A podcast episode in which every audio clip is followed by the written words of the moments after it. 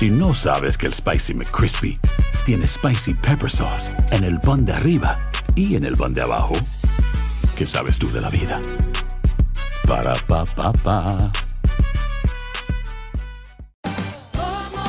Ahorra más en JCPenney, más tu oportunidad de conocer a Shaquille O'Neal. Este sábado 4 de mayo todos ganan durante la entrega de cupones de 10, 50 o hasta 100 dólares, solo en la tienda mientras duren. De 11 a.m. a 1 p.m., los miembros de JCPenney Rewards tendrán una oportunidad exclusiva de encestar para conocer a Shaq. Habla con un asociado en la tienda o visita jcp.com y conoce más sobre la jugada. JCPenney, vale la pena. Cupón válido el 4 de mayo en selección de estilos. Entrega de cupones solo en la tienda para mayores de 18 años.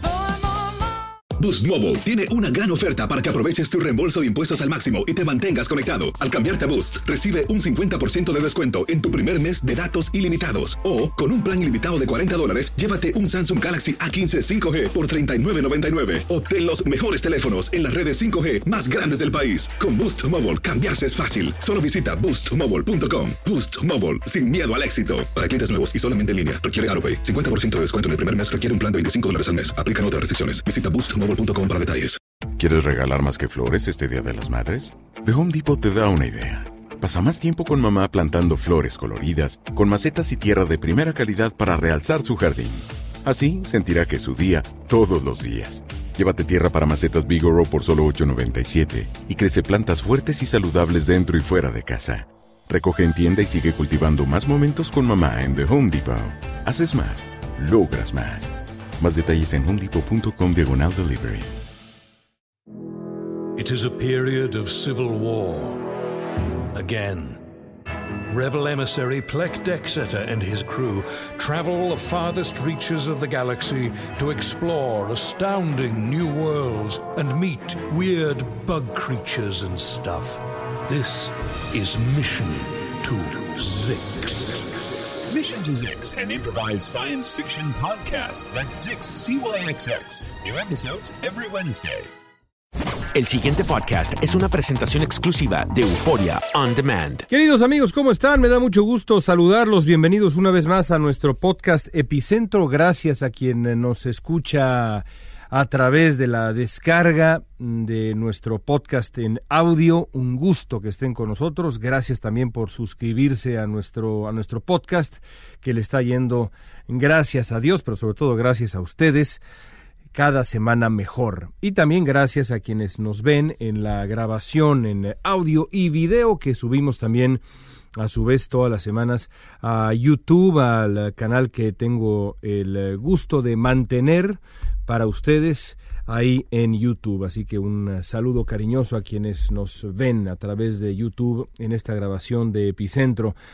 Hablábamos, eh, antes de comenzar a grabar, el eh, maestro Eduardo Blancas, mi querido colega y compañero, productor de este podcast, y un servidor de qué difícil resultaba esta semana, siempre, pero esta semana con mayor razón, eh, escoger un tema a tratar, o por lo menos dos temas a tratar. Le decía yo que pues tenía yo todavía guardado en el tintero algunas reflexiones sobre el control de armas, eh, una comparación que presenté eh, el día lunes uh, en el periódico El Universal en México entre el número de eh, asesinatos, de muertes causadas por armas de fuego en el 2014 en Japón en comparación con Estados Unidos, seis en Japón, más de 33 mil en Estados Unidos. Y comparábamos pues qué tan diferente es la posibilidad, la capacidad de la ciudadanía japonesa y estadounidense de tener acceso a armas. Para empezar, armas eh, semiautomáticas, armas de asalto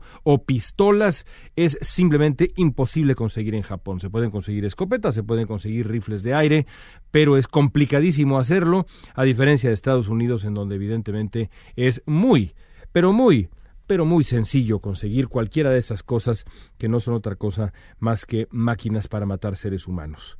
En fin, ya hablamos de eso en el, en el podcast después de Las Vegas, así que vamos a dejar eso por un, eh, por un momento a un lado y vamos a dedicar nuestro podcast a dos cuestiones que creo yo son la primera de ellas urgente y la segunda quizá no tan urgente pero sin duda muy interesante. La primera de ellas es lo que ha ocurrido eh, durante el fin de semana con eh, la política migratoria estadounidense y en específico con los soñadores.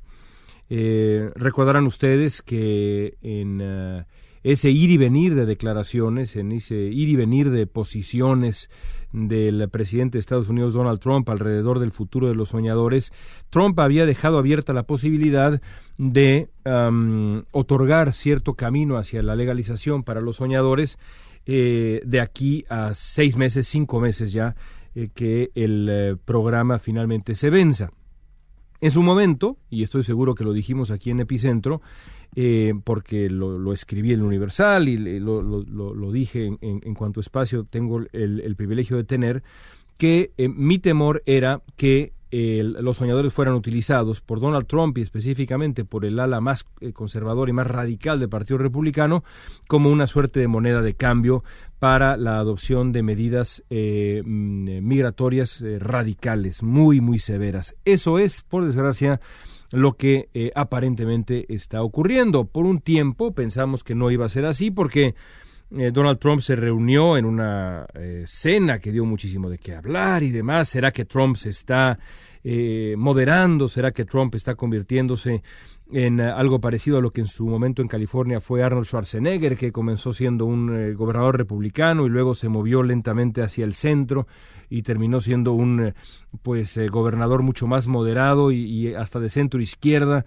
que, que sorprendió a propios y extraños? Bueno, eh, eso se decía porque Trump se reunió con el líder de la bancada republicana en el Senado, el senador Schumer, y el líder de la bancada, eh, de la bancada demócrata en la Cámara de Representantes, eh, ambas minorías, evidentemente, la congresista Nancy Pelosi, y ambos líderes emergieron de la Casa Blanca diciendo eh, vamos a tener un acuerdo, eh, el, el, muro, la construcción del muro ni siquiera la van a considerar, en fin, estaban, pero de verdad, muy emocionados, tanto es así que los republicanos reaccionaron con incluso molestia, indignación, cómo es posible que Trump esté negociando con los demócratas, pero para los que quisiéramos una solución sensible, una solución sensata, una solución que, esté en, el, en, la senda correcta moralmente hablando, esa reunión em, que anunciaba quizá el arribo de un bipartidismo eh, refrescante eh, resultaba esperanzadora. Por desgracia, ahora, o por lo menos, si de verdad eh, termina siendo esa la senda que toma Donald Trump y el Partido Republicano en el Congreso, resultó que esa reunión pues fue nada más, como diríamos en México, atole con el dedo, es decir, no condujo absolutamente a nada y la realidad es esto que tenemos frente a nosotros ahora. ¿Y qué tenemos enfrente nosotros ahora? Bueno, el fin de semana la Casa Blanca anuncia cuál es, digamos, el camino que ellos proponen para eh, poder eh, considerar la legalización de los soñadores o algo parecido a otorgarles a los eh, soñadores un camino hacia un estado migratorio que les permita vivir en paz en Estados Unidos. Y como pensamos en algún momento, eh, el, eh, es, es, un, es un trato, es un compromiso que eh, es, me parece improbable que los demócratas acepten y más improbable que los grupos de soñadores también los acepten. ¿A qué me refiero? Bueno, me refiero a lo siguiente. A cambio de un camino hacia la regulación de su estado migratorio, hacia otorgarles una suerte de legalización, aunque no necesariamente conduciría tampoco a la ciudadanía, pero bueno, un camino hacia la legalización a los soñadores, los 800 mil soñadores, el gobierno de Estados Unidos, eh, Donald Trump en particular, propone lo siguiente. Primero que nada, quiere dinero para su famoso muro. Después quiere eh, actuar con muchísima mayor firmeza en contra mm, de las familias centroamericanas que han llegado a Estados Unidos y específicamente a los niños, de los, eh, contra los niños. Lo que ocurre con los niños ahora centroamericanos es que una vez que llegan a Estados Unidos entran a un proceso y en muchos casos se, se integran a la, sociedad estadounidense, eh, en otros casos eh, finalmente sus casos, uh, válgase la redundancia, resultan eh, resueltos de manera favorable para, para ellos y ya se pueden quedar en Estados Unidos habiendo solicitado asilo, en otros casos no, en otros casos no se presentan, en fin. lo, que, lo que sucede es que ahora los republicanos pretenden que el eh, gobierno detenga y deporte a, los, eh, a las personas que vengan de Centroamérica buscando asilo de manera prácticamente inmediata, algo que no se permite en este momento, algo que no contempla la ley estadounidense en este momento en su aplicación actual, eh, incluso si se trata de niños. Es decir, no quieren crear, explica la Casa Blanca, una nueva comunidad de jóvenes que llegando a Estados Unidos en, eh, eh, en cantidades considerables se convierta en una nueva oleada migratoria. Y para eso vámonos para atrás, aunque eso implique regresarlos a zonas en donde muy probablemente van a o perder la vida o perder muchas otras cosas porque estamos hablando de gente que huye de casos de violencia doméstica, de casos de violencia sexual, en fin, del infierno. Yo insisto que la gente que viene a Estados Unidos no siempre viene a buscar el sueño americano, a buscar una vida mejor. Vienen en muchísimos casos, sobre todo los centroamericanos, a buscar una vida, a buscar simplemente sobrevivir. Punto y se acabó. Bueno, contra ellos quiere ir el, gobierno de Estados Unidos ahora a cambio de la legalización para los soñadores. Eso no es todo. También eh, pretenden eh, restringir la, restringir e incluso revertir la política migratoria de Estados Unidos desde hace muchísimo tiempo que da eh, prioridad a los familiares de quien está aquí en Estados Unidos que pueden, como, como dice la comunidad inmigrante, traer a otros familiares para crear aquí su familia, para crear aquí una nueva sociedad. Esto, por supuesto, quizá no sobra decirlo, va eh, de la mano de eh, la identidad más profunda de Estados Unidos, que fue creado precisamente así, a través de las familias. Si Llega acá el patriarca de la familia italiana, luego se traía al resto de la familia, construían un, nuevo, mundo, una nueva sociedad. Eh, la familia irlandesa, lo mismo. La familia alemana, señor Trump, exactamente lo mismo la familia que escapó del holocausto, señor Jared Kushner, también.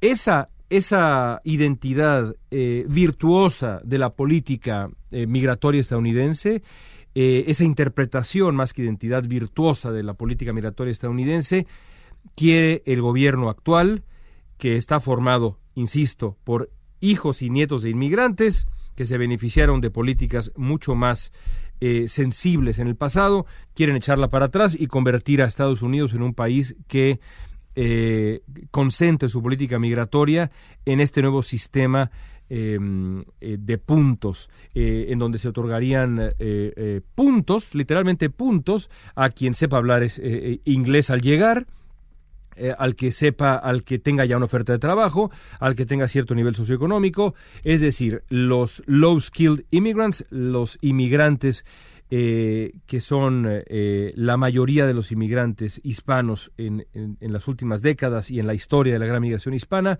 se verían excluidos. Esto, por supuesto, ignora una realidad enorme del tamaño de una casa blanca, digamos, que es que un número enorme, como ya hemos explicado aquí alguna vez, un número enorme de industrias en Estados Unidos dependen eh, en, en, porcentajes asombrosos de la migración indocumentada, de la mano de obra indocumentada. Bueno, ahora el gobierno dice, muy bien, Vamos a ayudar a los soñadores. A cambio de eso, vamos a restringir la migración legal a Estados Unidos. Vamos a restringir a quien le damos eh, las famosas green cards, las famosas tarjetas de residencia permanente. Y vamos también, por supuesto, a hacerle la vida mucho, pero mucho más difícil a los empleadores que, que, no respetan los lineamientos de eh, contratar a gente que esté en el país de manera legal, no ilegal. Ese paquete de medidas que propone eh, la Casa Blanca encabezada por Donald Trump y específicamente en este caso por eh, su vicepresidente en turno, porque cada, eh, en, cada, en cada tema Trump parece tener como grandes consejeros que parecen mucho más presidentes que el propio presidente. En este caso se trata de un treintañero diabólico que se llama Stephen Miller, por cierto, nieto o bisnieto también de inmigrantes, en fin. ¿Para qué repetirlo una vez más? Eh, estamos hablando de la versión más severa de una política eh, eh, anti-inmigrante vista en los últimos años. Yo recuerdo bien en las últimas décadas el haber escuchado a gente, por ejemplo, como Tom Tancredo, un congresista de Colorado que ya no está en em, la Cámara de Representantes, que incluso buscó la presidencia en su momento, hablar con una dureza enorme, siendo, por cierto, él nieto de inmigrantes italianos que, por supuesto, no sabían hablar una sola palabra de inglés o quizá una o dos palabras de inglés antes de hacer una vida acá. En fin, como decimos, ya no vale la pena, aunque lo seguiré haciendo, subrayar estos casos. Me acuerdo de Tom Tancredo, eh, me acuerdo de los, de los discursos anti-inmigrante, de, anti-inmigrantes de Tom Tancredo y no se parecían, o más bien, se parecían, pero no llegaban al calibre que estamos viendo ahora. Es un calibre de verdad de auténtica locura. ¿Qué va a pasar ahora? Pues yo me temo que los demócratas no van a aceptar. Me temo, aunque al decir me temo, eh, parece que yo quisiera que se aceptaran. Eh, y no es así. Eh, así que bueno, corrijo ese me temo, aunque es lo que voy a seguir utilizando para, para, para explicar qué creo que va a ocurrir. Supongo, me gusta más eso, supongo que los demócratas no van a aceptar. ¿Por qué? Porque es aceptar un paso hacia la derecha y luego otro más hacia la derecha eh, en política migratoria. Y eso es, de verdad creo yo, algo que va más allá mm, de la capacidad eh, del eh, liderazgo demócrata actual y el Partido Demócrata actual. Pero hay otro elemento que ya señalaba yo al principio.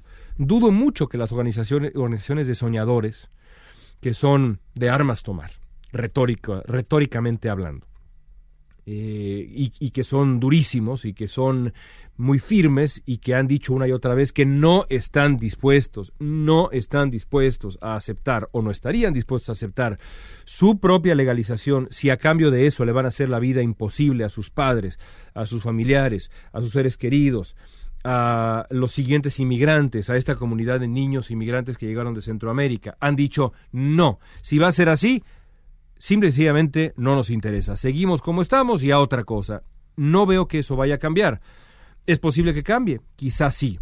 Es posible que los soñadores dejen de presionar a los demócratas para que eh, no acepten este tipo de medidas, no acepten vincular su propia legalización con eh, a, cambio de esta suerte de medidas migratorias mucho más severas. Es posible, lo veo poco probable. Y entonces tenemos la siguiente situación vamos a tener tres años de verdad o dos años muy pero muy dolorosos, llenos de historias muy pero muy dramáticas. Porque las cifras de los soñadores, sin hablar de los otros indocumentados, de los soñadores son sobrecogedoras. Hay una que me enteré el día de hoy, que les comparto. De los soñadores, setecientos y tantos mil soñadores que están amparados por DACA, todavía 200 mil han tenido hijos. Es decir, hay 200 mil niños en este momento que cuyos, cuyos padres son soñadores, crecieron en Estados Unidos después de haber llegado aquí a los 2, 3, 4 años, a veces de meses, no conocen otro país más que este. Es decir, que son hijos de estos ciudadanos estadounidenses de facto, pero ellos son auténticamente estadounidenses de nacimiento. 200 mil niños que podrían quedarse sin padres si sus padres, que hoy, hoy no, pero a partir de marzo serían deportables, son deportados. De ese calibre es la locura de lo que estamos viviendo. ¿Por qué es lo que es? Una locura. Una locura profundamente inmoral y peor, no, peor todavía no, iba a decir peor todavía. No. Y además de eso, además de ser tan moralmente asquerosa y repugnante, es una estupidez política para los republicanos. Porque la demografía indica, como ya hemos dicho aquí muchas veces, la demografía indica clarísimamente que el futuro pertenece a las minorías. El futuro pertenece a los hispanos. Y este asalto en contra de la identidad hispana, este asalto directo eh, en contra de la seguridad más elemental, más esencial de una comunidad vibrante que no hace en términos generales más que aportar a este país, con ganas de pertenecer y de crear y de sumar a este país, es un asalto que no se va a olvidar. Eso no quiere decir que todos los hispanos van a votar demócrata en los siguientes años, décadas. No, ya lo hemos visto. No es lo mismo un cubano americano o un puertorriqueño que llega a eh, la Florida que un mexicoamericano, que un eh, centroamericano que llega a Estados Unidos, un colombiano, no es lo mismo. Pero la gran mayoría de los inmigrantes indocumentados acá, la gran mayoría de la comunidad hispana es de origen mexicano, de origen centroamericano. Y esa comunidad, y ahí sí hablo por experiencia, porque los conozco desde hace muchos años, porque he hablado con ellos desde hace muchos años y desde que llegué, desde que llegué a Los Ángeles todos los días, no van a olvidar, no van a olvidar. Yo creo que hasta ahí la dejamos, queridos amigos. Decía yo que quería tocar otro tema, pero creo que brincar a la política mexicana eh, ahora no tiene mucho caso. Mejor lo guardamos para hablar, eh, darle unos días más y hablar de lo que ocurrió en México con la salida de Margarita Zavala del Partido Acción Nacional y demás para la próxima semana. O a lo mejor entre semana nos aventamos alguna otra cosita más. Por lo pronto, suscríbanse por favor a Epicentro y nos escuchamos aquí. Gracias, gracias. La próxima vez. El pasado podcast fue una presentación exclusiva de Euphoria On Demand. Para escuchar otros episodios de este y otros podcasts, visítanos en euphoriaondemand.com. Interested in starting your own podcast? Audioboom can help with our $9.99 monthly subscription plan for hosting and distribution. You'll get 200 minutes of recording time per episode, a branded homepage on the Audioboom platform, embeddable players for web and social media, advanced analytics, and so much more. To sign up for your $9.99 monthly subscription plan, go to audioboom.com slash start. That's A-U-D-I-O-B-O-O-M dot com slash S-T-A-R-T. Hay gente a la que le encanta el McCrispy y hay gente que nunca ha probado el McCrispy. Pero todavía no conocemos a nadie que lo haya probado y no le guste. Para pa pa pa.